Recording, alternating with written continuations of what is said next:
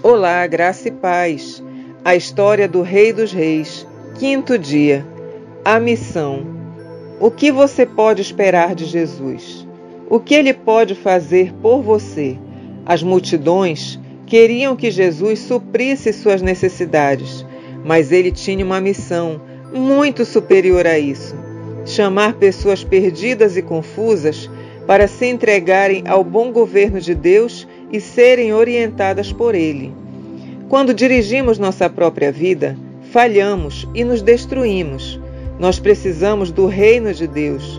Nas histórias seguintes, Marcos mostrou como Jesus cumpriu essa missão. Seja purificado. Ninguém queria os leprosos, mas Jesus curou este para que ele fizesse o que a Bíblia diz. Um leproso aproximou-se dele e suplicou-lhe de joelhos: Se quiseres, pode purificar-me. Cheio de compaixão, Jesus estendeu a mão, tocou nele e disse: Quero, seja purificado. Imediatamente a lepra o deixou e ele foi purificado. Em seguida, Jesus o despediu com uma severa advertência: Olhe, não conte isso a ninguém, mas vá mostrar-se ao sacerdote e ofereça pela sua purificação os sacrifícios que Moisés ordenou, para que sirva de testemunho.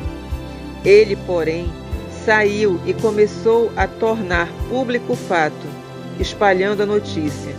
Por isso, Jesus não podia mais entrar publicamente em nenhuma cidade, mas ficava fora, em lugares solitários. Todavia, assim mesmo, vinha a ele gente de todas as partes. Amém.